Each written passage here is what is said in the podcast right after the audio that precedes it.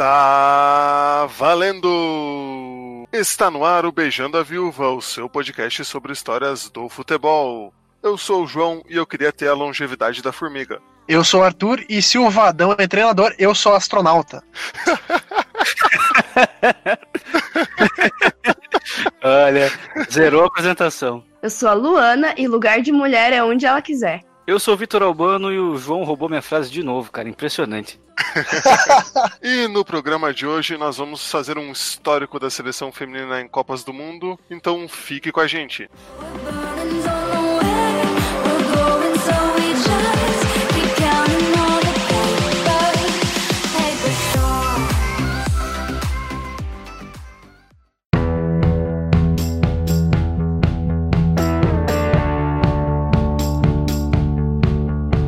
Olha só, nós estamos na quinta-feira, dia 6 de junho. A Copa do Mundo começa agora no sábado e o Brasil joga domingo contra a Jamaica. E essa Copa do Mundo feminina, ela tem um diferencial muito importante, que é a primeira Copa do Mundo transmitida em TV aberta, né? E é um, é um salto de visibilidade muito grande comparado com a Copa Feminina de 2015, que eu lembro que os dois primeiros jogos não passaram nem na TV fechada, no Sport TV. Puxando pela memória aqui, eu acho que a Globo transmitiu no Globoesporte.com e olhe lá. E agora a gente vai ver todos os jogos na TV aberta, né? Acho que vai ser a primeira vez que muita gente vai assistir a seleção feminina numa Copa do Mundo. Isso, por um lado, é muito bom, mas por outro lado, a gente tem que ter um pouco de cuidado para não julgar a seleção feminina nessa Copa do Mundo tendo como base a nossa seleção masculina. É claro, a seleção feminina tem muita camisa, tem muita tradição em Copas do Mundo, no futebol como um todo, mas ela não é, ainda não é tão vitoriosa quanto a nossa seleção masculina. E acho que esse programa até vai ser importante para dar esse panorama mesmo para a gente entender historicamente a força da seleção brasileira nessa Copa do Mundo feminina, né? Para não ser injusto na hora de assistir os jogos. Já teve transmissão antes na TV aberta com a Band transmitindo, com a gente até vai, vai fazer alguma Não, é, é, é,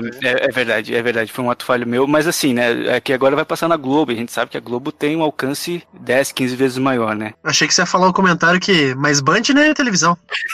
Nas entrelinhas é o que eu tô tentando dizer, mas não eu estou querendo não fechar portas. é. Tá tendo, na verdade, um grande fomento ao futebol feminino, né, ainda é pouco, na minha opinião, mas, por exemplo, é, a partir desse ano, né, de 2019, os clubes da Libertadores, para eles competirem né, na, na, na, Libertadores, os times tinham ou que ter uma seleção de base feminina ou se vincular a um time que tinha. Então, acho que aos poucos o fomento ao futebol feminino vai crescendo e eu acho que foi um grande passo da Globo para transmitir realmente ao vivo, né? Tipo, ao vivo em TV aberta, porque para quem quer acompanhar, realmente poucos canais que passam, quase não tem incentivo nenhum. Então eu espero que realmente seja um, grande incentivo que as pessoas possam acompanhar um pouco mais também. Mas sabe, isso foi uma coisa que eu nunca entendi direito, porque a, a como a gente falou, né, a Band chegou a transmiti-lo atrás, mas os direitos foram sempre da Globo. E eu nunca entendi por que eles demoraram tanto para começar a passar em TV aberta, porque volta e meia eles passam até Mundial Sub-20, mas a seleção feminina em Copa do Mundo nunca passou. Então, eu acho que depois de 2016, que a gente teve as Olimpíadas aqui, e a seleção feminina, ela ganhou muito mais apoio do que a seleção masculina de fato, que acabou até ganhando ouro no final, mas hoje em dia a gente nem lembra disso. Mas a seleção feminina chegou a jogar para 70 mil pessoas no Maracanã naquela semifinal contra a Suécia, sabe? Mas eu acho que foi ali que meio que virou essa chave, sabe? Que eles viram que interesses tem, mas você tem que vender isso de uma maneira atrativa para o público. E eu acho que existe um fator que a gente tem que colocar na mesa, que talvez seja a última Copa da Mar. Então, como que a gente vai passar um ciclo da maior jogadora da história do futebol feminino sem uma transmissão na Globo, né? Eu acho que eles, eles se tocaram que existe um mercado para ver a Marta jogar, é, acima de tudo, assim, que realmente estão perdendo grana, né? É, Arthur, não sei se você se lembra, mas no primeiro episódio do Beijando a Viúva que nós fizemos, sobre a origem do futebol, nós falamos rapidamente sobre a origem da nossa seleção brasileira, né? Lá na década de 10 ainda, se eu não me engano, quer dizer, nossa seleção masculina é mais do que centenária já. Em compensação, a seleção feminina, eu vou só começar dizendo que até 79, as mulheres não podiam jogar futebol profissionalmente no Brasil, era proibido por lei. Olha que coisa absurda, né? Pensando hoje. Porque faz e... o quê? 40, menos de 40 anos, né? E uma coisa tão fora do nosso padrão atual que chega a ser assustador pensar que até 79 você não podia jogar profissionalmente pelo simples fato de ser mulher. E eu acho que é, existem dados que falam que foi até 83 também, né? Mas mesmo assim é um absurdo de qualquer maneira é você ser impedido de praticar um esporte, né, cara? Que, que maluquice, né, velho? Mas isso só demonstra como né, demorou quase 70, 80 anos para a gente ter uma seleção feminina de futebol. Então, acho que foi só a partir de 88 que a CBF realmente organizou uma seleção feminina, né? Mas isso foi meio que surfando uma maré internacional, né? Porque não era só no Brasil que, que o futebol feminino era estigmatizado. Eu não sei se em outros países ele chegou a ser proibido como foi aqui, mas o desenvolvimento mesmo do futebol feminino no mundo é só ali a partir da década de 70, né? Então, bem mais atrasado em relação ao masculino. Não, só comentar também que teve essa lei, meio que terminou em 1979, e meio que, eu não sei exatamente se foi o primeiro clube, mas teve um que é lendário quase, o Esporte Clube Radar, que inclusive em algumas copas as jogadoras convocadas eram quase todas jogadoras desse clube, e ele começou em 1981. Então ainda, né, dois anos aí após a, a lei, o fim da lei, né, que proibia a prática de futebol pelas mulheres. É, isso é uma questão interessante, porque vamos pensar o seguinte: o fato de não ser mais proibido não quer dizer que é incentivado. Então, acho que muita gente ainda via meio com o olho torto a prática do futebol por mulheres. Então, a Luana falou do radar aí, ele, ele se tornou famoso justamente por, nas primeiras edições da Copa do Mundo, enviar várias jogadoras para a seleção brasileira, porque foi um dos primeiros clubes a ter um departamento de futebol feminino profissional, né? Então é só importante pontuar também. Não é só porque deixou de ser proibido que de um dia para o outro todas as mulheres do Brasil começaram a jogar futebol e tem incentivo para jogar futebol. E a gente falou ali que começou né, na década de 70 esse incentivo internacional ao futebol feminino. Em 1970 e 71 tiveram tentativas de Copa do Mundo femininas, né, que chegaram a acontecer, mas sem a sanção da FIFA. Então, digamos, não, não foram campeonatos oficiais mesmo, né? E a Dinamarca acabou vencendo essas duas edições. E aí só lá em 88, né, 17 anos depois, que a FIFA organizou um torneio internacional com seleções femininas de todos os continentes, que foi aí um, um primeiro estudo para perceber se era viável para eles realizar um mundial feminino mais tarde, né?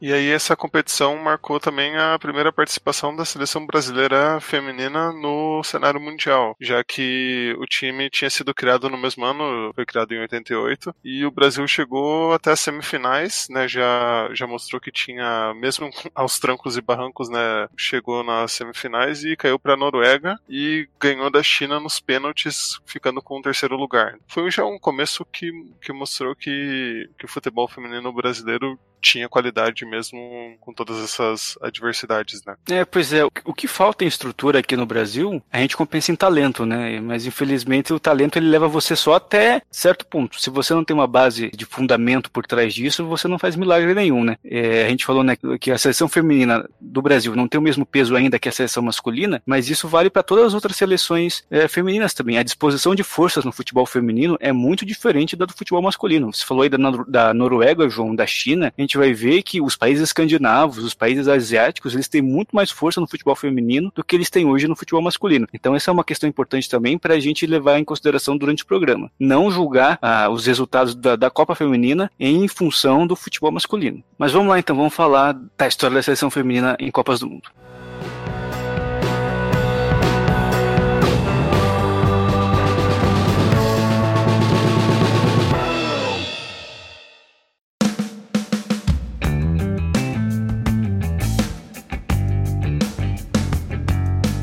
E aí, né, depois de dessas competições que a FIFA fez, né, quase como competições testes, a gente vê é, uma primeira organização de Copa do Mundo em 1991. Né, se a gente for parar para pensar que em 91 o Brasil já era tricampeão, a Itália já era tricampeã também, e a Alemanha tinha um ano antes também sido tricampeã, né, então já tinham bases muito bem estabelecidas em relação ao futebol masculino. Né, e a gente chega num ponto onde a gente vê o que você falou, Vitor. Países que não têm uma tradição no masculino, mas ao mesmo tempo têm uma força no feminino, né? A primeira Copa do Mundo feminina, ela foi disputada na China, né? E o Brasil era a única seleção da América do Sul entre as participantes, o que prova que talvez não seja só o Brasil que tenha essa visão é, de pouco fomentar esse, o futebol feminino, né? Mas é, pra você ter uma noção, até hoje a Comebol só tem direito a duas vagas e meia para a Copa do Mundo. Então são duas vagas direta e uma repescagem contra a CONCACAF. Ela tá atrás da África, tá atrás da Ásia, da, da própria CONCACAF. Acho que só tem mais vagas que a Oceania. E a Oceania tem duas, então é meia vaga a mais só. Então o futebol na América do Sul como um todo, no âmbito feminino, tá bem abaixo mesmo.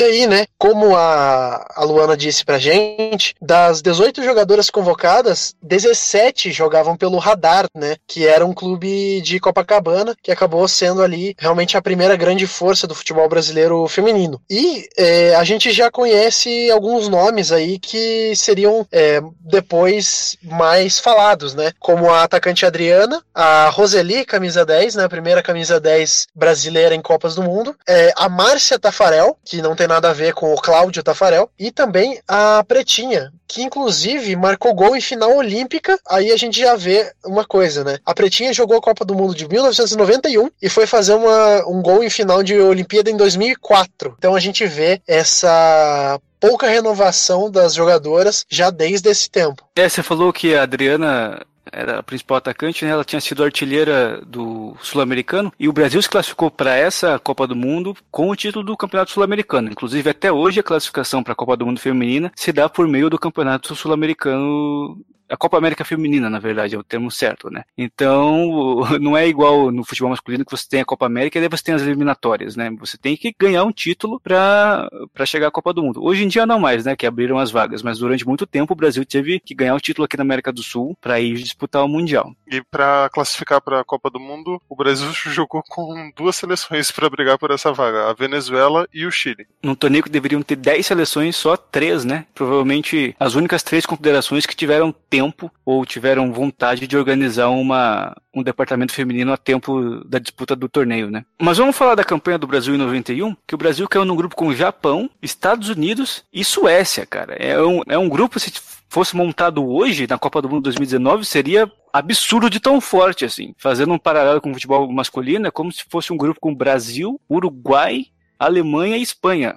As forças seriam mais ou menos essas, assim. Eu acho que nem o Uruguai, cara. Eu acho que é um Brasil, Alemanha, Itália e Espanha, cara. Dessas seleções, o que elas fizeram depois, dá para ver que o Brasil chegou numa pedreira já, né? Pois é, que o Japão ainda não era o, o Japão que a gente tem hoje, né? Que é campeão mundial e tudo. Ainda era uma seleção muito em desenvolvimento. Mas o Brasil estreou contra o Japão ganhando por 1 a 0 gol da Elane, que era zagueira. Só que daí no segundo jogo, jogou contra os Estados Unidos, perdeu de 5 a 0 E aí jogou com a Suécia, perdeu de novo por 2 a 0 e não teve como, né? terminou na terceira colocação no grupo, como só passavam dois, acabou eliminado logo na primeira fase, né? Então, nossa primeira participação na Copa do Mundo Feminina terminou logo na fase de grupos. E falando sobre a Copa em si, os Estados Unidos acabaram conquistando o título no final, ganhando da Noruega por 2 a 1 né? Então, os Estados Unidos, desde a primeira edição da Copa do Mundo Feminina, já se posicionando como uma potência, né? Vamos falar muito dos Estados Unidos ainda, infelizmente, ao longo do programa. Eu acho que nos Estados Unidos a visão de futebol feminino para eles é mais ou menos o que a gente tem pro vôlei aqui, sabe? É um esporte que é pau a pau com o masculino e a gente tem uma qualidade tremenda assim de colocar realmente no mesmo nível, sabe? A atenção para eles lá, inclusive, é, eu acho que é o principal esporte feminino praticado nos Estados Unidos. Vide que os, os quatro grandes esportes lá não tem tanto não tem tanto impacto a versão feminina deles deles, né? Beisebol feminino praticamente não existe, NFL menos ainda, e a WNBA é muito relegada, ela é, sofre um preconceito muito grande lá nos Estados Unidos. Então, a liga de futebol é realmente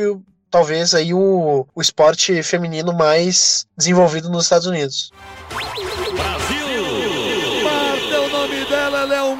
Gênio, ela é melhor do mundo. Vamos para 95 então, Copa do Mundo da Suécia, onde o Brasil se classificou novamente, ganhando a Copa América, né? E aí, João, numa campanha meio fora de série, assim, cinco jogos, 43 gols marcados e só um sofrido, né? O Brasil né, se aproveitou aí da, da, da fragilidade das, dos adversários locais e se posicionou como força hegemônica na América do Sul desde o começo, né? E aí, falando sobre nomes, sobre a escalação, aqui nessa Copa a gente já começa a a, a encontrar algumas figuras mais lendárias, assim, mais históricas, tipo a Marileia Michael Jackson, que tem esse apelido por causa do Luciano do Vale. E não é porque ela parece o Michael Jackson ou, ou algo assim. É porque, a, tipo, a Marileia, ela fazia muitos gols. Ela tem mais de 1.500 gols na carreira toda. Imagina. O Pelé tem o quê? 1.197? que me disseram no Pelé era 1.200 e cacetado. É, então. Então a Marilé tem mais gols que o Pelé. E se destacou ali no final da década de 80, começo da década de 90. E o Luciano do Vale deu esse apelido pra ela, porque ela era, na visão dele, ela, ela ia fazer muita fama no, esporte. E ela comparou a fama dela com a fama do Michael Jackson. E aí por isso que virou Marilé Michael Jackson. Mas na escalação era só Michael Jackson mesmo. Caraca, né? Nada, cara, ele tirou esse apelido não sei da onde, né, cara? Meu Deus. É, Mas... tentou, tentou dar uma filosofada ali e não deu muito certo. E além dela, tinha Cici, camisa 10, talvez a grande jogadora dessa primeira geração brasileira aí, ao lado da Pretinha, porque a Cici ficou muito conhecida porque ela jogava um cabelo raspado, né? E até, João, aquele site de Bradoras, da nossa amiga Renata Mendonça. Nossa amiga Renata Mendonça fez uma matéria muito interessante sobre a carreira da Cici. Vai ter o link aqui no post, falando muito sobre a estigmatização que ela sofreu, né, por jogar de, de cabelo raspado, por não atender a um padrão de beleza que era exigido no futebol feminino naquela época. Olha que coisa absurda, né? E a Cici foi meio que responsável por quebrar essas barreiras aí, para mostrar que o, que o que vale no futebol feminino, como vale em qualquer outro esporte, é técnica, sabe? É o seu talento. Você não tem que ser uma musa, não, não tem que agradar visualmente ninguém, você tem que jogar bola e é isso sabe? E assim você lutou contra essa maré aí que foi dominante na imprensa esportiva brasileira por muitos anos, infelizmente, né? E eu não duvido da gente abrir um portal agora, tipo R7 da vida, assim, e tá é, uma lista de as musas da Copa do Mundo Feminina 2019, tá ligado? Eu não duvido de isso ainda estar acontecendo. Mas só pra fechar, além da Cici e da Marileia Michael Jackson, a gente pode destacar também a Katia Silene, que era atacante, promessa ali do ataque, que depois virou uma veterana muito importante nas outras campanhas do Brasil, e a nossa Formiga, que tinha 17 anos, era volante e já disputou a sua primeira Copa do Mundo ali em 95, ou seja, 24 anos atrás. Deixa eu só destacar uma coisa aqui, Vitor. Katia Silene é um puta nome para jogadora de futebol, não é? é muito bom mesmo. E aí, falando sobre a campanha do Brasil em 95, de novo, né? Caiu num grupo muito forte, ao lado de Japão, Alemanha e da Suécia, né? Como nós falamos no começo, é, nesses primórdios da Copa do Mundo Feminina, as seleções escandinavas, principalmente Suécia e Noruega, eram muito fortes, eram verdadeiras potências. Não chegaram a ganhar nenhum título, né? Mas sempre chegavam ali em semifinal, em final de Copa do Mundo. E aí, né? A Copa era na Suécia. O Brasil caiu no grupo da Suécia e fez a abertura da Copa do Mundo contra a Suécia, né? Então imagina o peso desse jogo, né? E o Brasil foi lá e ganhou por 1 a 0 gol da Roseli e já ficou em situação meio que confortável para classificar, né? Porque o segundo jogo seria contra o Japão. Hoje é uma seleção grande, tradicional, campeã, mas que naquela época era bem mais acessível. E o Brasil saiu na frente logo no primeiro tempo e aí sofreu uma virada por 2 a 1 e teve que ir pro último jogo precisando ganhar da Alemanha. Ou até empatar, porque as terceiras melhores colocadas se classificavam também. Então, com quatro pontos seria muito possível o Brasil classificar. Mas aí foi, jogou contra a Alemanha, perdeu por 6 a 1 ficou na lanterna do grupo. O Brasil ficou na fase de grupos de novo, numa classificação que estava para lá de encaminhada, mas que né, faltou um psicológico ali, faltou uma malandragem para arrancar a classificação. E tem que destacar, Vitor, a falta de sorte também do, do Brasil, né? Duas vezes na Copa do Mundo e duas vezes grupos de pedreira, né, cara? Parece o México nas oitavas de final. Exato. e aí, falando sobre Copa do Mundo em si, né? A Noruega ganhou da Alemanha por 2 a 0 na final, que foi disputada no Hassunda, aquele estádio lendário onde nós ganhamos nosso primeiro título masculino lá em 58. Então eu tinha falado aí que as seleções escandinavas não tinham conquistado o título, foi um ato falho meu. A Suécia não conquistou, mas a Noruega ganhou aí em 95.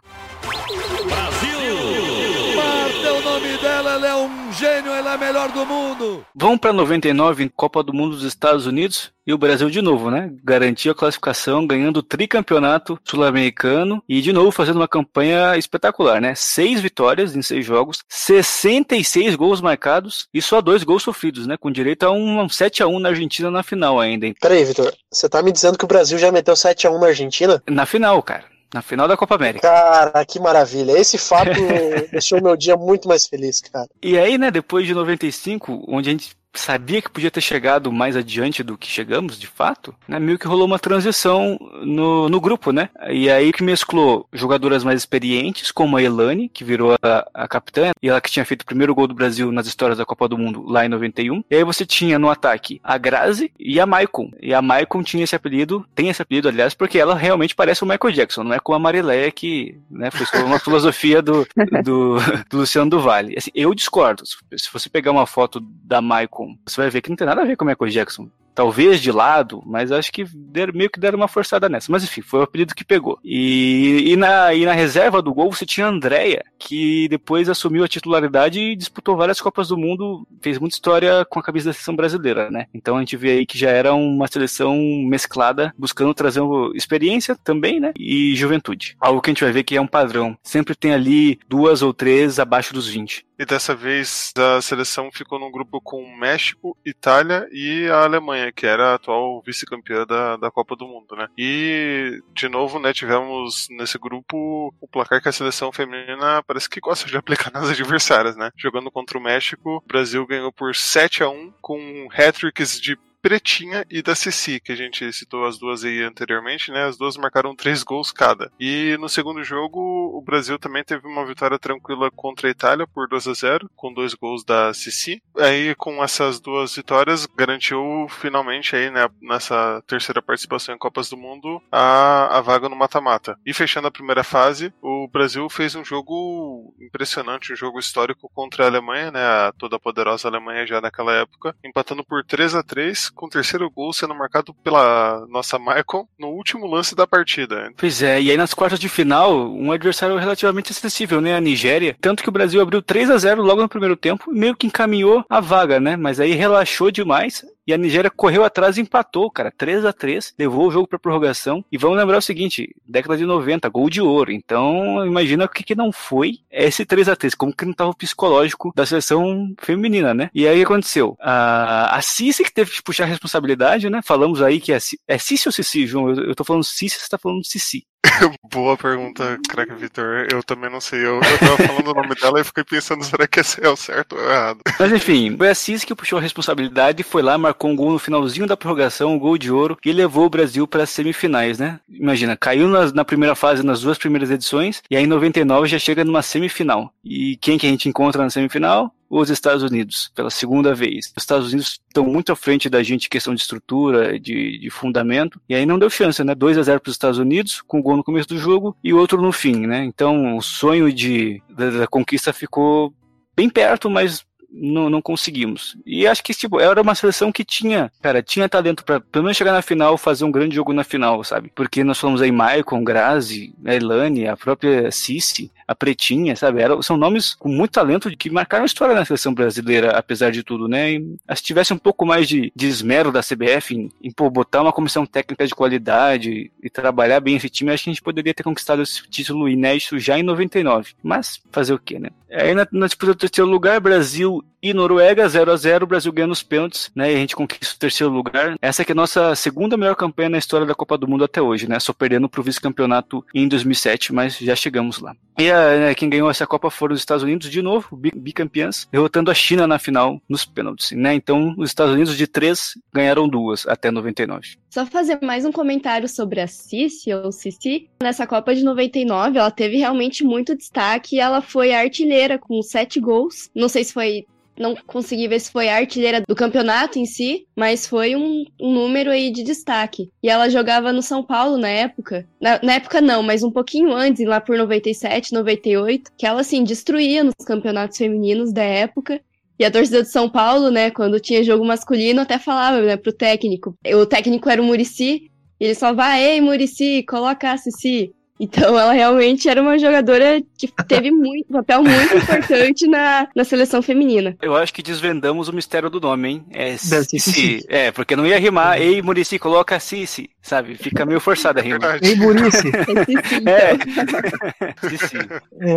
é. E também é, eu acho que falta pro Brasil um pouco de sorte também, sabe? Porque se a gente tivesse pego a China, talvez a gente tivesse passado pra final, né? A diferença entre disputar uma final e disputar uma partida de terceiro colocado, pelo menos para quem manda no jogo é de total diferença, né? E a, a Luana falou, né, da, da Cici, ela fez os sete gols e foi mesmo a artilheira da Copa junto com a chinesa Sun Wen, ou Sun Wen. A, a gente também tem esse problema de pronúncia, não temos especialistas na língua chinesa ou no mandarim. Como não tem? Eu tô aqui, pô. Então, como que, como que é o nome dela? É. Sun Won. Muito bem, muito obrigado. De nada. Assim, só, só um disclaimer, tá? Não faço a menor ideia se fala assim mesmo.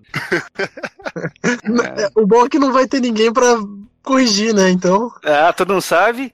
Não, vou, não vieram os portugueses. É, os portugueses vieram xingar a gente aí no podcast sobre Lisboa. Pois é.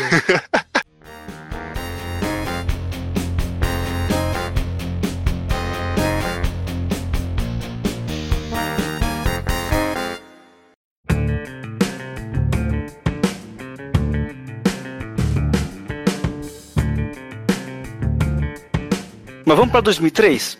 Que aí eu acho que já é um ciclo onde a gente tá mais familiarizado, né? Porque Cici, é, Marilé Michael Jackson, Elane, são nomes que estão na história, mas que não tiveram tanta mídia. Aí a partir de 2003 isso já começa a mudar um pouco. Mas primeiro um pouco de contexto. Em 2013 a Copa foi disputada nos Estados Unidos e foi a primeira com 16 seleções, né? Então agora a Comebol, ela não mandava só o campeão da Copa América Feminina, né? Mandava também a vice. Então o Brasil tinha mais uma chance de, de classificar, né? Mas não, não precisou, porque nós ganhamos de novo o Campeonato Sul-Americano pela quarta vez, então tetracampeonato seguido, e chegamos mais ou menos como uma das favoritas, né? Muito baseada na, na campanha de terceiro lugar de 99. E aí eu vou dar aqui alguns nomes e vocês me falam se essa seleção estava fraca ou não, tá? Ó, começando no gol, Andréia. Nós falamos aí que já tinha disputado 99 como reserva, mas agora estava firme ali no gol. Aí a zaga, Tânia Maranhão e Juliana Cabral. Nossa querida Juliana Cabral, que está na ESPN agora comentando os jogos ali, né?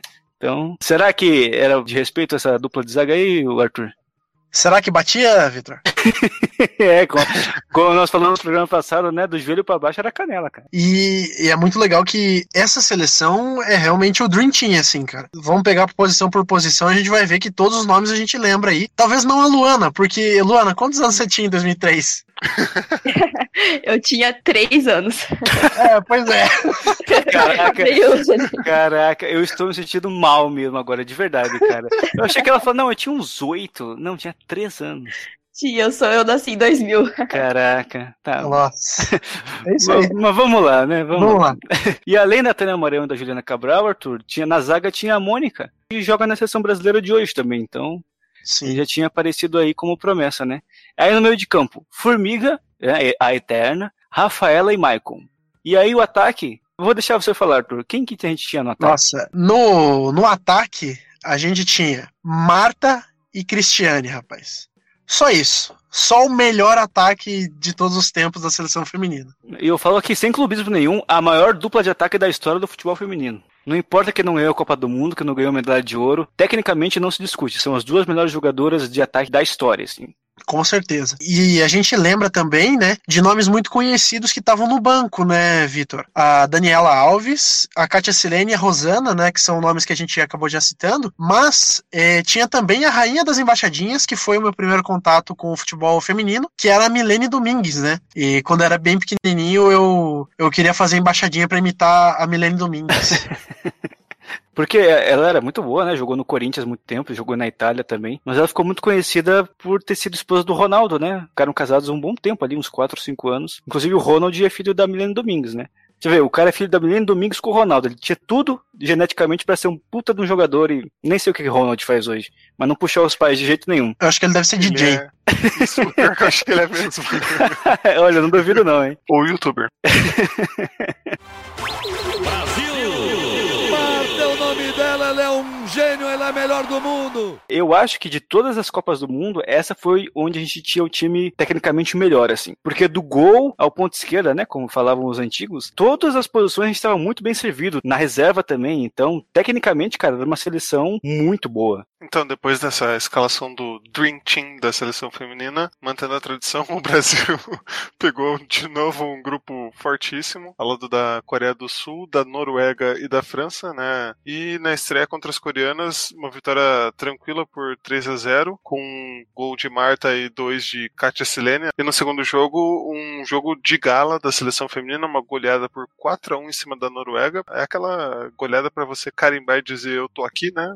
Mostrar para os adversários. Exatamente, exato. Com muita moral, muita moral. 4 a 1 e assim, né, garantiu a classificação para a próxima fase com antecedência. E aí jogou, se deu o luxo de jogar com um time misto contra a França na última partida. E aí segurou 1 a 1 empatou ali com a França e ficou em primeiro lugar no grupo. Mas aí o problema foi na, no mata-mata que, que toda essa empolgação, talvez, eu não sei, né, não, não lembro dessa época, não estava lá também para poder dizer o que aconteceu, mas talvez a a empolgação da primeira fase acabou sendo muito grande e já na primeira partida do mata-mata contra a Suécia, nas quartas de final, a seleção acabou já perdendo por 2 a 1 e sendo eliminada. E inclusive a Suécia acabou chegando na final e foi derrotada para a Alemanha, né, por 2 a 1 na na decisão com um gol de ouro alemão. Acabou sendo meio assim, apesar né, de já entrar nas quartas de final, né, no mata-mata, mas acabou morrendo cedo na praia, digamos, né? Pois é, porque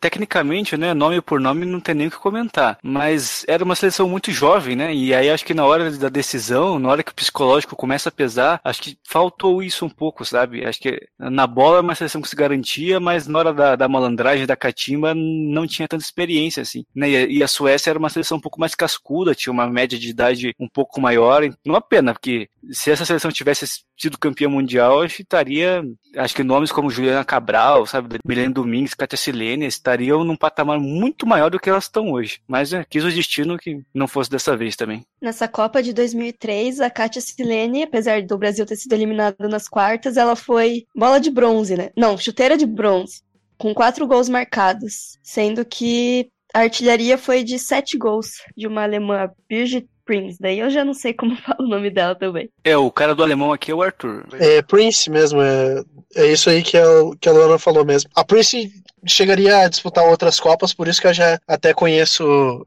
conheço ela, mas a Katia Silene, né, jogou metade da Copa e ainda assim foi a terceira maior artilheira, né? Então, muito mérito, né? Eu acho que a gente tem que valorizar muito essa seleção porque ela basicamente foi base para no ano seguinte atrair a atenção de todo mundo na Olimpíada, né? A gente não vai falar muito aqui, mas eu acho que já é legal a gente dar um panorama de que as mulheres é, ao contrário dos homens, não tem a barreira da idade né, no futebol, então pode jogar acima de, de sub-23, né? E a seleção brasileira masculina, naquele ano, em Atenas, não tinha nem se classificado, né? É uma seleção que tinha Diego e Robinho e no final não deu em nada, né? Enquanto as mulheres chegaram na Olimpíada e acabaram fazendo um muito bonito, chegando na final. E agora vocês me corrigem. É em 2004 que a Marta fala é, Meu Deus, o que, que eu fiz de errado ou em 2007? Eu acho que é 2008, na verdade, quando a gente perde de novo a final da, das Olimpíadas. Né, nós perdemos é. os Estados Unidos as duas vezes nas Olimpíadas, em 2004 e em 2008, né? Sempre os Estados Unidos. Pois é. E, e não, Arthur, só queria Pode falar, a, a cena da premiação do futebol feminino em Atenas com medalha de prata é a minha primeira lembrança do futebol feminino, porque eu, eu tenho cravado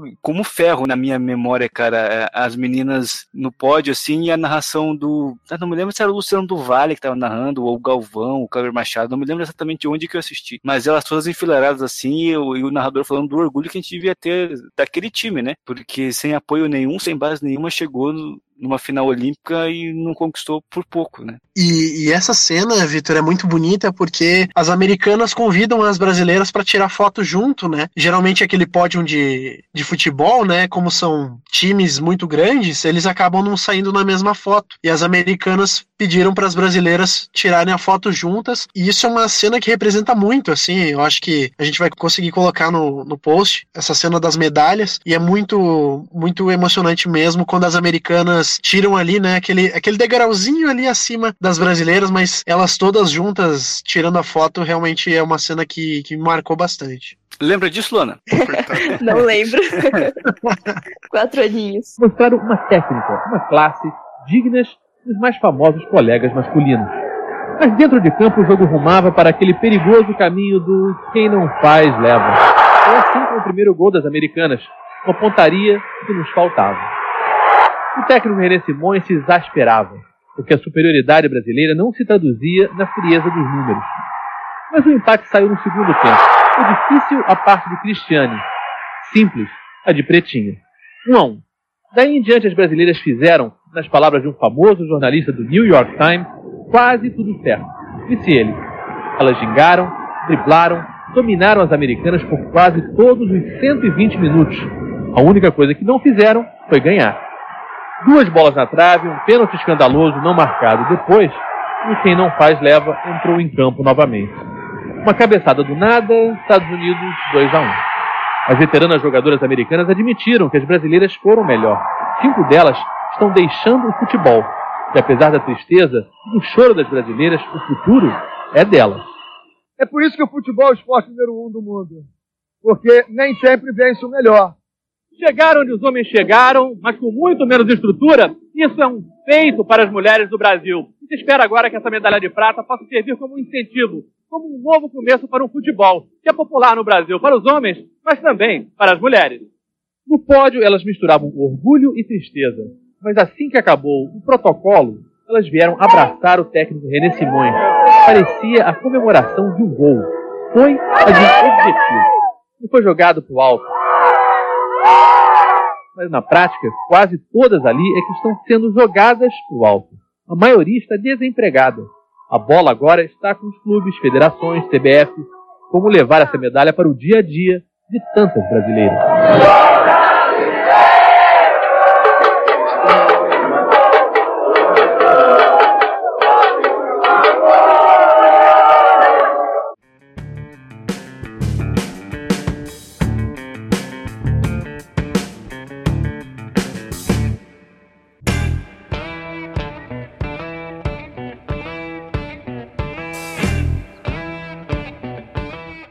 Para 2007, que daí já é uma Copa do Mundo bem mais recente e, né, foi a primeira Copa do Mundo que eu assisti também. Não todos os jogos, que era bem menino ainda, mas vi vários jogos dessa campanha, cara. E foi a primeira vez que o Brasil chegou para a Copa do Mundo sem o título da do sul-americano, né? A Argentina ganhou em 2007, né? Felizmente já tinha aberto a segunda vaga para Comebol e nós conseguimos classificar mesmo com o vice-campeonato, né? E aí, Arthur, uma seleção daquelas com aquele talento todo, mas muito jovem, é claro que você vai manter a base para 2007, né? E que foi o que aconteceu, né? O time liderado pela Marta, que já tinha ganhado a bola de ouro como melhor jogadora do mundo em 2006, então já era a, a grande Marta que nós conhecemos hoje, não era mais uma promessa. E aí na zaga você tinha a Aline, que era a nova capitã do grupo e era a liderança psicológica do time, vamos dizer assim. E na volância a gente tinha duas volantes muito boas, muito técnicas, que eram a Renata Costa e a Esther, que fizeram muita história na seleção brasileira e no futebol europeu também, né? E um grande reforço que a gente teve também nessa Copa de 2007 foi a volta da Pretinha, que não tinha jogado em, 90, em 2003 porque estava machucada, e né, a gente viu que acabou fazendo falta ali. Mas dessa vez ela estava de volta, já não era mais a menina de 16 anos que tinha disputado lá a Copa de 91, já estava bem mais veterana. Tecnicamente já não estava num nível muito muito bom, né? Não tinha mais aquela explosão, aquela velocidade, mas compensava muito em experiência para esse time, né? E pela primeira vez aí, de, né, desde 91, o Brasil pegou um grupo bem acessível, né? Com China, Nova Zelândia e Dinamarca na primeira fase. E na primeira partida já mandou 5 a 0 para cima da Nova Zelândia. E segundo jogo também seguiu no mesmo ritmo, goleando a China, que era anfitriã do torneio, inclusive, por 4 a 0 e com um time misto de novo, né, para jogar contra a Dinamarca, e ainda assim ganhou. Ganhou por 1 a 0 então 100% de aproveitamento na primeira fase e passando com bastante confiança. E aí na, nas quartas de final, um jogo complicadíssimo contra outra seleção que estava começando a se destacar e hoje é uma das talvez favoritas aí, ou que vai brigar aí para chegar longe na Copa do Mundo desse ano, que é a Austrália. jogo bem difícil, uma vitória por 3 a 2 do Brasil, teve direito a um golaço de cobertura da nossa formiga e um chutaço da Cristiane já no fim do jogo. Então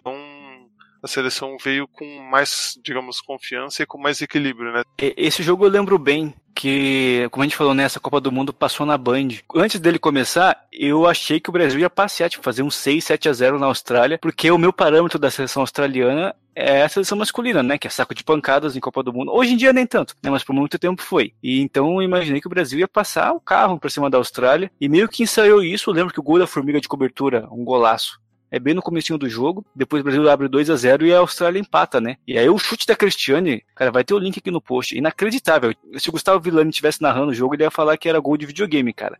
Muito, bonito o gol da Cristiane, lembro certinho desse lance desse jogo como um todo.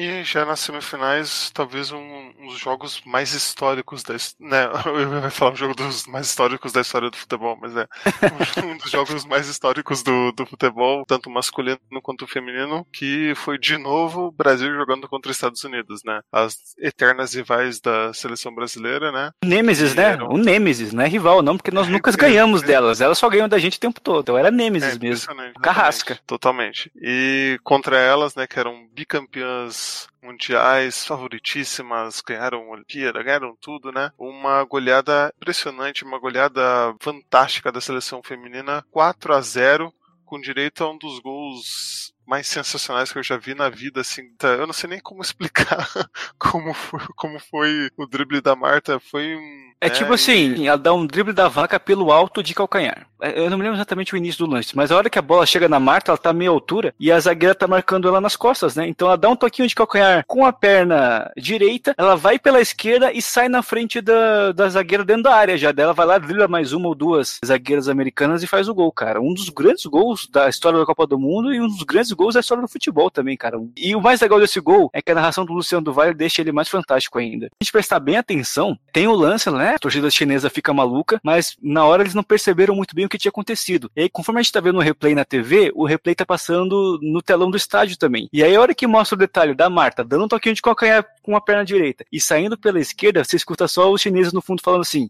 Oh! Foi, foi, realmente algo fantástico, cara. Algo histórico que a Marta fez nesse jogo. Ainda mais considerando contra os Estados Unidos, né? Só, só potencializa esse lance. João, coloca aí pra gente ouvir.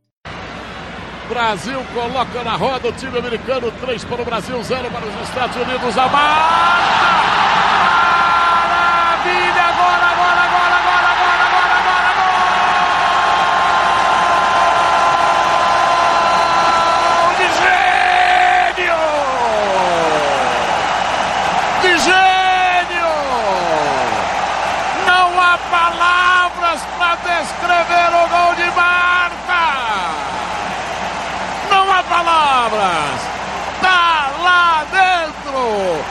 Brasil, finalista do Campeonato Mundial da China invicto.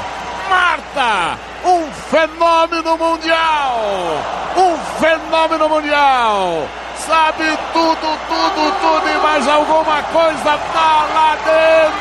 Verde, amarelo, Godoy. Carimba, carimba, carimba, carimba, Luciano. Que gol maravilhoso e legal! Não, e, e, assim, eu acho que a gente tem que falar o que, que a Marta jogou nessa Copa de 2007. É, nível Cruyff 74, é, é, nível Maradona 86, Romário 94. É esse, esse é o nível que a Marta teve em 2007, assim, sabe? Ela não ter ganho é uma injustiça histórica, assim, porque é, basicamente ela fez de tudo nessa Copa e inclusive a gente tem essa imagem da Marta até hoje, né? Esse chapéuzinho, sei lá o que, que ela que, que é esse drible, né? Mas esse lance passa até hoje quando vai falar de Marta em qualquer lugar. E é muito roteiro de cinema também, né? Você tem o seu carrasco ali muito nítido, e aí você enfrenta ele novamente numa semifinal de Copa do Mundo, numa fase decisiva de Copa do Mundo, e você vai lá, aplica 4 a 0 com a sua heroína, a sua melhor jogadora, destruindo, humilhando a zaga adversária. E, tipo, tava tudo escrito para um final feliz, né? Por uma, por uma conquista do Brasil nessa Copa do Mundo, mas infelizmente não aconteceu de novo, né? Final contra a Alemanha lá em Xangai. A Alemanha atual campeã, vamos lembrar, tinha ganhado em 2003 e treinada pela Silva Nid, Silva Nid, não sei como se pronuncia o nome dela, Arthur. Nid. Nid, né? Silva Nid, que tinha sido uma grande jogadora da seleção alemã e depois se tornou uma grande treinadora também, né? Então ela era uma pessoa que conhecia muito do riscado ali e acabou levando a seleção alemã ao bicampeonato. Nós perdemos por 2 a 0 essa final, no que talvez seja uma das grandes injustiças de toda a história do futebol Claro, sem tirar o mérito da seleção alemã, né, né? Morremos na praia de novo, como o João tinha dito. Em 2008, nas Olimpíadas de Pequim, o Brasil enfrentou a Alemanha na semifinal e meio que aplicou a revanche, eliminou a Alemanha e foi fazer a final contra os Estados Unidos. Mas aí acabamos não ganhando a medalha de ouro naquela oportunidade também. Então foi uma revanche male-male, sabe? Aquele gosto ruim continua na boca até hoje por causa disso. Destacando a Marta e a Cristiane na Copa de 2007 um pouco, foi realmente, sim, o um ano arrasador da, da dupla de ataque, porque o Brasil, tava vendo aqui, fez 17 gols na Copa e 12 foram da Marta e da Cristiane. Sete da Marta, cinco da Cristiane. E eu lembro, eu tinha sete anos hoje, daí eu já lembro um pouquinho que tinha, que tinha uma expectativa bem grande, porque a Marta tinha ganhado a melhor. Tinha ganhado o prêmio de melhor jogadora pela FIFA em 2006. Então, assim, né, melhor do mundo, vai disputar uma Copa. Então, acho que isso também foi uma das decepções, assim. E acho pela expectativa que tinha criado. E foi realmente uma pena, porque nessa Copa, principalmente Marta e Cristiane, elas fizeram uma Copa fenomenal, realmente. E a Marta, inclusive, ganhou a bola de ouro em 2000. Não era bola de ouro, né? Mas era a melhor jogadora pela FIFA em 2007 também, mesmo não tendo ganhado a Copa. Mas a gente pode até fazer um paralelo com a seleção masculina em 2006, que ela chega também com o Ronaldinho como grande jogador e como atual vencedor da, da bola de ouro, né, como o melhor jogador do mundo. E a gente tinha muita expectativa perante aquela seleção que acabou não dando em nada, né, com o Ronaldinho completamente apagado, sem, sem ser decisivo. Só que no caso da seleção feminina em 2007, é mais dolorido porque a Marta chegou, entregou o que se esperava dela, né, acabou com os Estados Unidos, acabou com a Austrália na, nas quartas de final, mas mesmo assim a gente não conseguiu ganhar esse título, né, a Alemanha conseguiu mesmo assim ser melhor ainda. Então acho que machuca muito por causa disso. Nós fizemos tudo o que a gente podia. A gente jogou tudo que a gente podia, mas mesmo assim não foi suficiente para ganhar a Copa do Mundo. Acho que é por isso que machuca.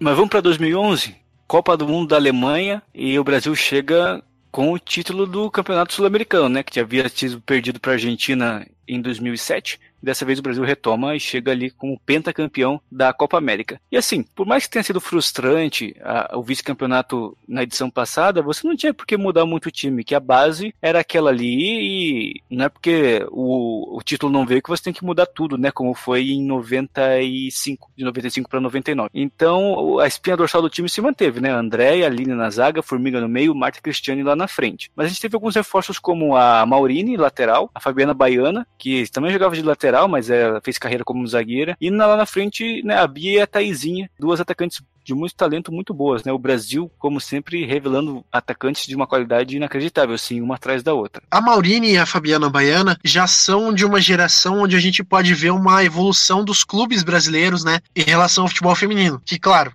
tá longe ainda de ser o ideal, mas a Maurine fez sua grande parte da carreira no Santos, né? E o Santos que é um time que vencia Libertadores a rodo, né? Então é, teve até uma época que a Marta veio jogar no Santos, então é, o futebol feminino brasileiro de clubes cresceu bastante, né? Com essas é, boas campanhas das Olimpíadas e da Copa do Mundo de 2007, né? Pois é, e tipo, nos fundamentos era uma equipe muito mais bem preparada, assim, né? Então você via que o resultado dessa evolução, claro, ainda muito tímida, a passos lentos, mas uma evolução notável no estilo de jogo da, da seleção brasileira. E essa Copa de 2011 foi a primeira que eu acompanhei do, do começo ao fim, que aí já estava um pouco mais velho, já tinha um pouco mais de noção do que representava a seleção feminina e tudo mais. Então eu tava com muita expectativa para essa, pra essa disputa, porque, né, Marta e Cristiane chegando ali no auge físico e técnico, ali, 20 e tantos anos. Então a expectativa estava muito alta. E não só minha, toda a imprensa e mídia especializada tava botando muita ficha na disputa desse título aí, né? A gente, tá, a gente tinha muita convicção de que o título que escapou em 2007, escapou em 2008 nas Olimpíadas também, ia vir em 2011. Isso meio que se fortaleceu com uma primeira fase muito boa do Brasil, né? Caiu no grupo com Austrália, Guiné Equatorial e Noruega. E a Noruega já não era mais aquele, aquele time dos anos 90 que foi campeão mundial,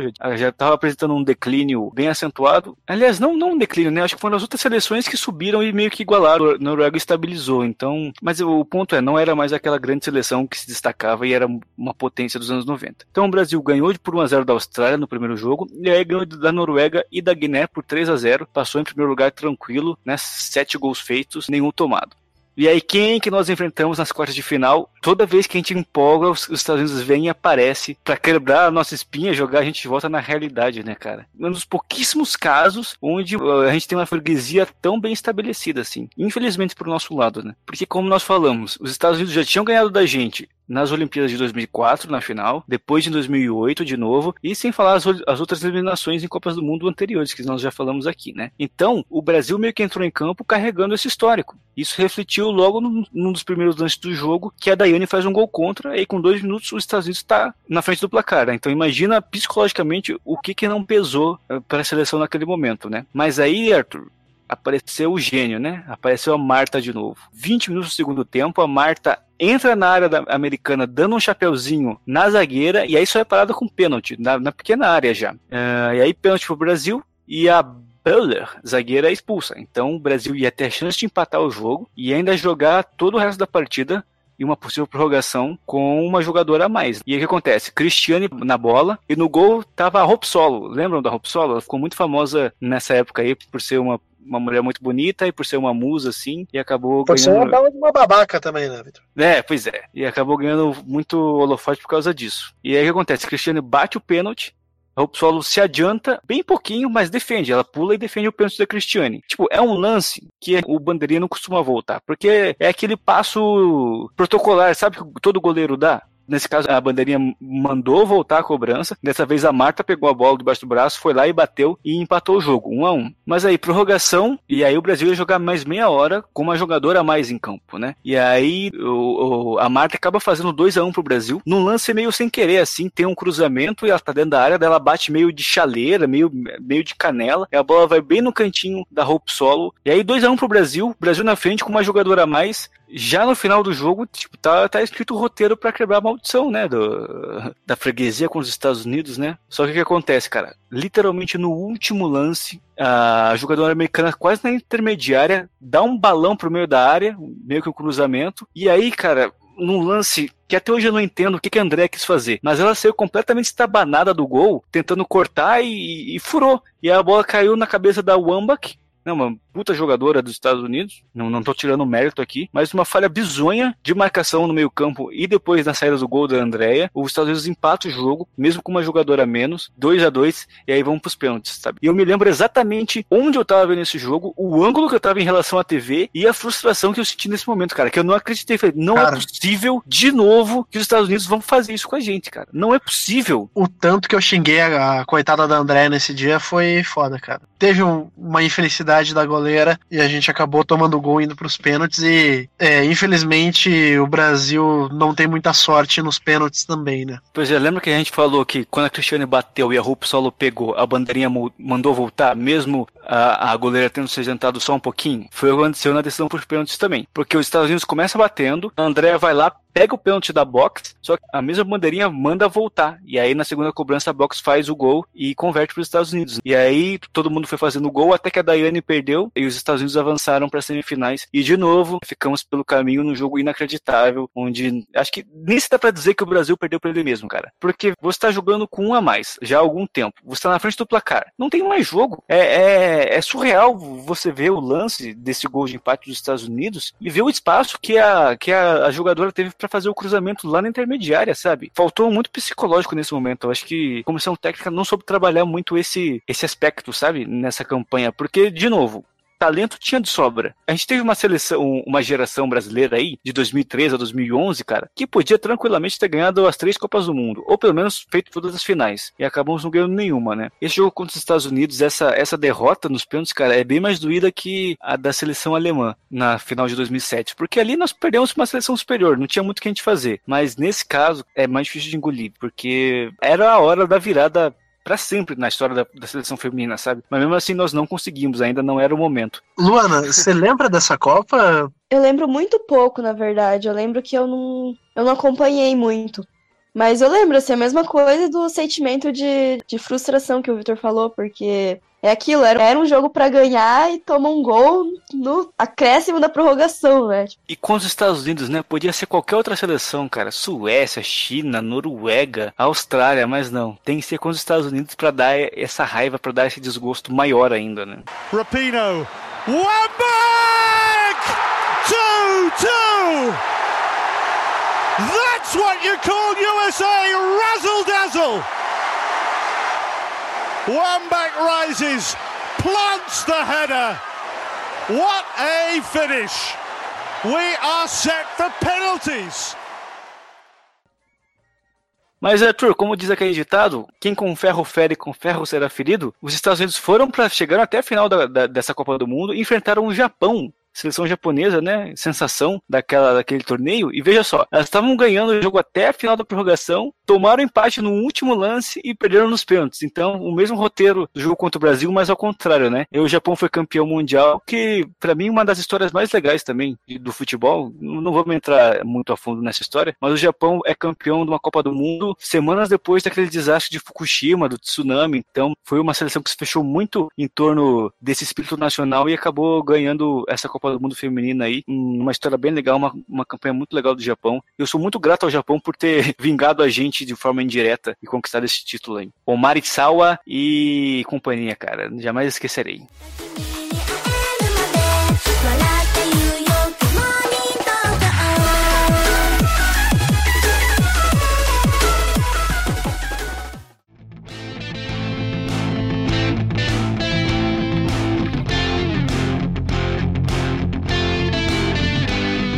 Então a gente vai para a última Copa até então, né? Desse recorte que a gente fez. É, em 2015, a gente teve uma grande renovação na, na, seleção, né? De uma maneira geral. A gente pode ver, por exemplo, com o gol, né? A Luciana já assumiu as traves, né? E a Andrea se aposentou nesse ciclo. Então a Luciana acabou pegando a titularidade no gol. E também a gente via a Mônica, né, que era uma das três zagueiras lá de 2007, agora 2003, assumia a titularidade. 2003, 2003. É, assumia a titularidade junto com a Fabiana Baiana. A Fabiana Baiana, inclusive, que chegou a jogar no Barcelona durante um tempo, né, é uma excelente jogadora. E daí também é, Andressinha e Andressa Alves é, tinham uma cara de renovação no ataque, né? Mas Marta e Cristiane eram as titulares sem contestação. E eu acho que, é, por mais que não estejam mais no seu auge, né? Em 2015, elas já não tinham mais, é, já não tinham mais toda a explosão física que apresentavam nas Copas anteriores, mas ainda assim elas eram as titulares disparadas. E eu não acredito que exista algum técnico, alguma técnica que consiga barrar Cristiane e Marta no banco. É, e no meio campo ali, ao lado da Formiga, a gente tinha a Thaísa também, né?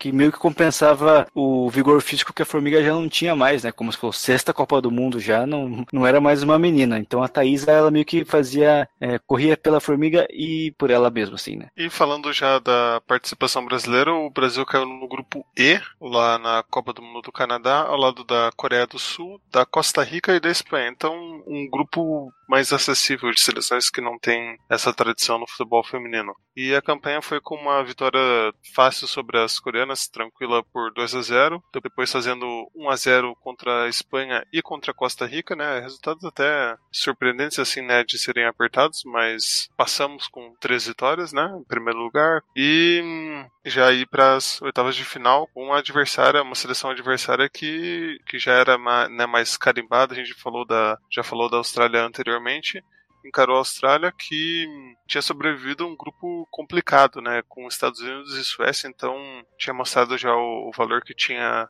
na primeira fase, na fase de grupos, e sem ser tão criativo na partida, o Brasil chegou até a jogar melhor, mas não, não conseguiu ser tão efetivo. Então, faltando 10 minutos para o fim do jogo, a Luciana acabou falhando, deixou a bola cair nos pés da Simon, a atacante australiana, que fez 1 a 0 e acabou eliminando o Brasil talvez cedo demais né, nessa, nessa Copa do Mundo de 2015 e, e acabando aí mais uma vez com o sonho da seleção brasileira de ser campeão. Eu acho que não tinha tanta expectativa, né, né para essa Copa do Mundo como os outros anos aí que a gente viu uma seleção vindo um pouco mais mais encorpada para jogar, né, com mais qualidade. Se der para resumir a participação da seleção nessa Copa do Mundo em uma palavra seria chatíssima, que foi muito protocolar, foi muito sem criatividade ao longo da campanha inteira, sabe? E não empolgou em nenhum momento, assim, como se falou, João. A, a seleção feminina, ela fez só uma final até hoje, né? Mas ela sempre ou caía tirando contra uma seleção mais forte ou fazia grandes jogos, né? E nesse caso não, foi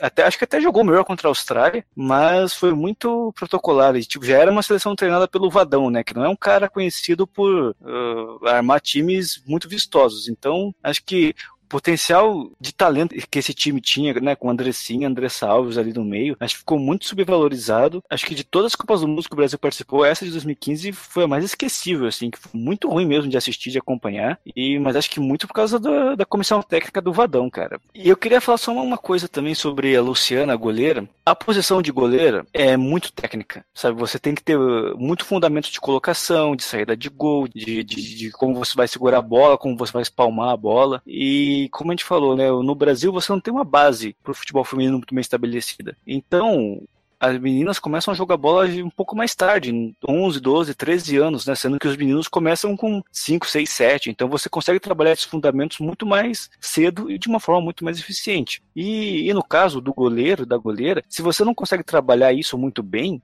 ao longo da, da, da, infância, da juventude, você não consegue recuperar lá na frente. Então a gente viu que, de novo, o Brasil é eliminado numa Copa do Mundo por uma falha bizonha. No caso do Luciana, nem tanto, mas uma falha muito básica das goleiras, né? Mas eu não vejo isso como, como culpa das jogadoras em si, mas é culpa do sistema onde elas estão inseridas, onde elas não conseguem desenvolver potencial de talento que elas poderiam desenvolver se elas estivessem nos Estados Unidos da vida, numa Noruega, numa Suécia, sabe? Então, isso é um reflexo ainda de como o Brasil trata mal a base do futebol feminino, cara. Isso custa caro e tem custado caro ao longo dos anos aí. Quantos anos você tinha, Luana? 14, 15?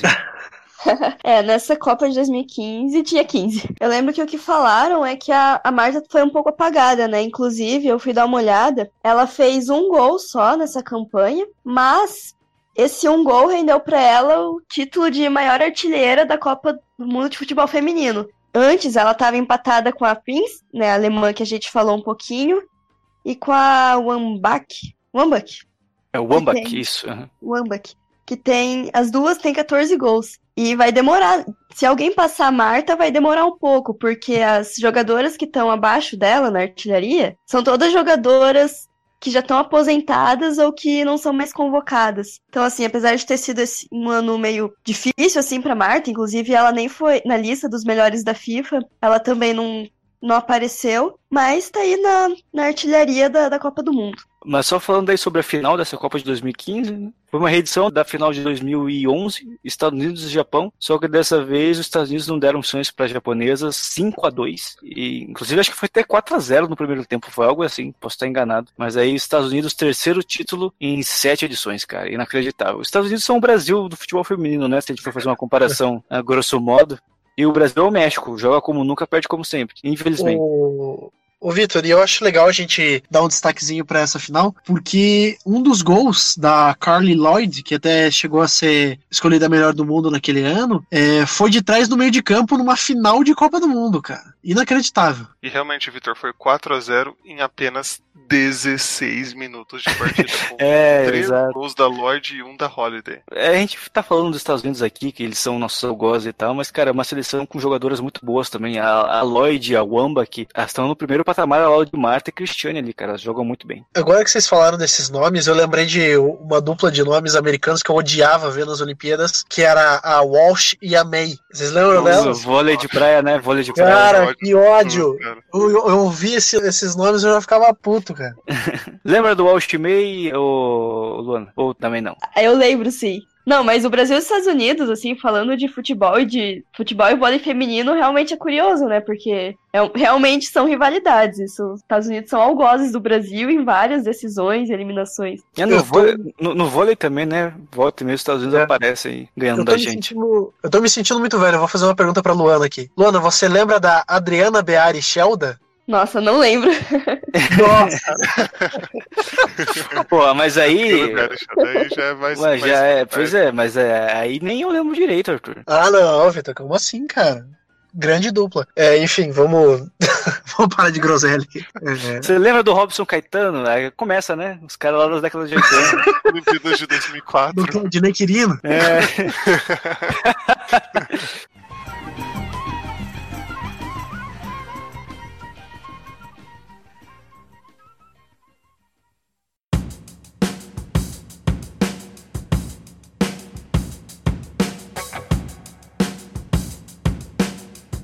Agora vamos dar prosseguimento para um pouquinho da Copa de 2019, né? Pela primeira vez a gente chega por uma Copa do Mundo totalmente desanimado, né? Eu acho que quem realmente viu esses últimos jogos, principalmente o jogo contra a Inglaterra, é, a gente chega com esse, as expectativas bem baixas, né? Olha, realmente, considerando né, as nove, nove derrotas seguidas, fica meio a expectativa baixa, realmente. Só que eu acredito muito que eu acho que esse apoio que tá tendo, principalmente porque vai ter transmissão na TV aberta e tal, eu tô vendo muito mais meninas que nem sempre acompanham muito futebol masculino, mas que estão querendo dar uma força. E eu acho que, eu não sei, eu acredito que isso ajuda, sabe? Vamos ver. Mas, assim, considerando a parte racionalmente falando, assim, nove derrotas seguidas não é algo que anima muito, né? Ainda mais com o Vadão. Mas é apostar realmente em Formiga, Cristiano e Marta, né? E é o que a gente tem. Pois é, acho que, assim, o fator Vadão, infelizmente, atrapalha muito essa seleção. É complicadíssimo. Ele vem fazendo umas invenções muito bizarras, assim, de tipo tirar a Marta de posição para ela jogar, sei lá, na lateral, uns negócios muito aleatórios, assim, que acaba prejudicando toda a estrutura da seleção, prejudicando todo o potencial dessas jogadoras. Nove derrotas, a pior sequência da história da seleção feminina, e aí uns argumentos muito rasos, assim, para O Vadão chegou a confundir, falar que a Jamaica era uma seleção africana. Então, assim, umas coisas muito absurdas. E eu tava vendo até um, um guia que dá pra gente colocar no, no post do The Guardian, que eles fizeram falando também que a seleção feminina vem com muitas jogadoras lesionadas, né? Que vem em recuperação de lesão, não, não vem no, no 100% delas, então isso também pode atrapalhar aí na, na campanha da Copa do Mundo. Não tô assim, eu queria muito, né, por toda essa mídia que a, que a seleção feminina vem, vem ganhando, de ter transmissão e tudo, que chegasse muito longe na Copa do Mundo. Mas essa parte técnica com, com todos esses problemas me desanima bastante e, e, me faz acreditar que o time possa talvez passar um fiasco muito grande na, nessa Copa, né? Eu espero que não seja tão feio assim, que a gente possa desempenhar um bom papel, mas é complicado. a Marta se lesionou esses dias, né? Não sei se precisou fazer cirurgia, acho que não, acho que foi só fisioterapia, mas já preocupa um pouco. O que eu li é que ela nem ia jogar os primeiros jogos assim, só se fosse muito necessário, sabe? Aham. Uhum. Então ela vai jogar, né? É, pois é. é porque necessário sempre é. Não, é que, ó, vamos falar, vamos falar bem a verdade, vamos fazer um papo bem sincero aqui. O João falou: ah, espero que não aconteça uma tragédia. Acho que não vai acontecer, porque o Brasil está num grupo bem acessível com Jamaica, Itália e Austrália. Né? A Austrália, nosso algoz da Copa passada, mas vamos lembrar, podem classificar até três no mesmo grupo, né? Dependendo da quantidade de pontos. Então a gente tem uma chance boa de passar para o mata-mata, mesmo que seja em terceiro lugar, porque a gente estreia contra a Jamaica no domingo, que é uma seleção bem fraca, bem acessível. Fazendo três pontos ali, a gente fica por um empate contra a Itália ou a Austrália para passar pelo menos como terceiro colocado. Mas eu acho que aí vai chegar no limite, sabe? Oitavas de final, no máximo, no máximo uma quarta de final. É claro, vou torcer para que isso não se concretize, né? A gente sabe que o futebol é o esporte do imponderável. Mas nada me indica, ainda mais com as lesões aí que a Luana falou, a Marta não vai estar 100%, é, nada indica de que nós vamos muito longe e vamos fazer uma campanha histórica nessa Copa do Mundo, sabe? Eu acho que é importante a gente ter essa noção para a cobrança, quando ela vier depois da Copa do Mundo, ser feita de uma maneira adequada e focada em quem merece ser cobrado. Porque tudo bem, a nossa geração hoje não é nem de longe tão boa quanto, né, de 2003,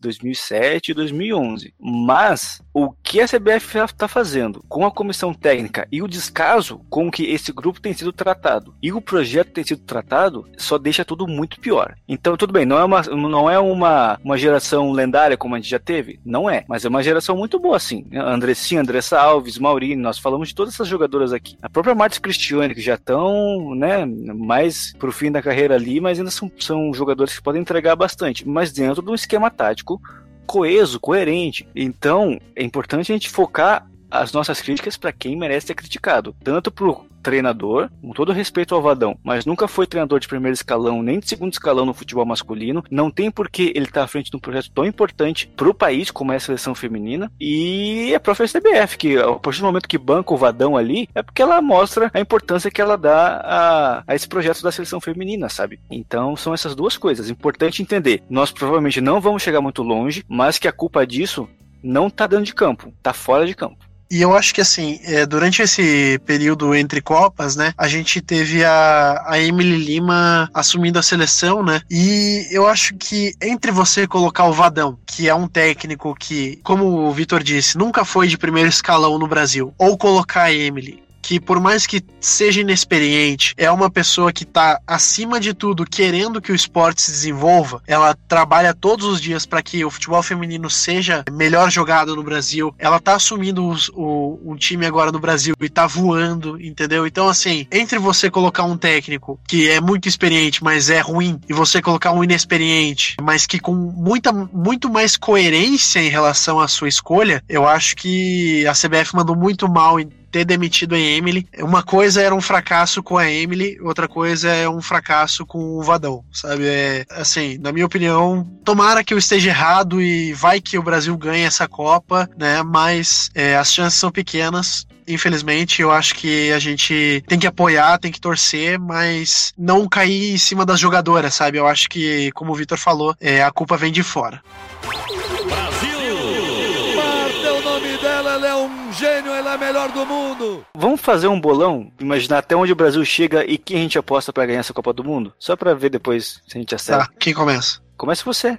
Até onde vai o Brasil nessa Copa do Mundo, Arthur? Oitavas de final e Estados Unidos ganhar novamente. Luana. Eu acho que vai surpreender nas oitavas de final, vai passar, só que nas quartas vai cair e os Estados Unidos ganham de novo. João.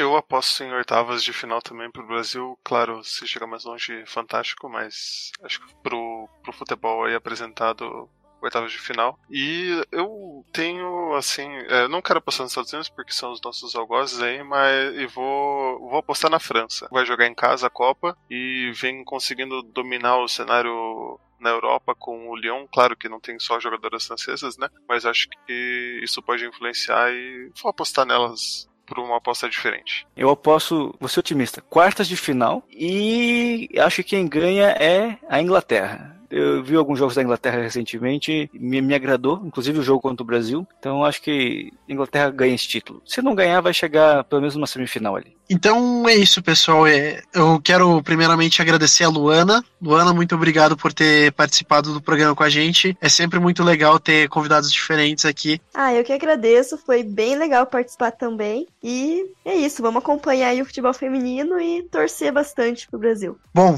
então é isso. É, vale lembrar que a gente está lançando esse podcast na quinta-feira e o Brasil joga domingo às 10h30 da manhã. Vai passar na Globo, então você não tem desculpa para não ver. Vai estar tá no almoço de família lá com todo mundo assistindo a Marta jogar, assistindo a Formiga, tá? Então não tem desculpa para não ver o Brasil em campo. Vamos lá, vamos prestigiar a seleção, que por mais que a gente não esteja tão empolgado assim, né? O melhor prognóstico aqui do nosso bolão deu quartas de final, mas a gente vai acompanhar, vai dar toda, todo o apoio aí para que as mulheres do nosso futebol brasileiro tenham sucesso nessa Copa do Mundo. É isso, pessoal. Eu agradeço de vocês terem ouvido até agora e tchau.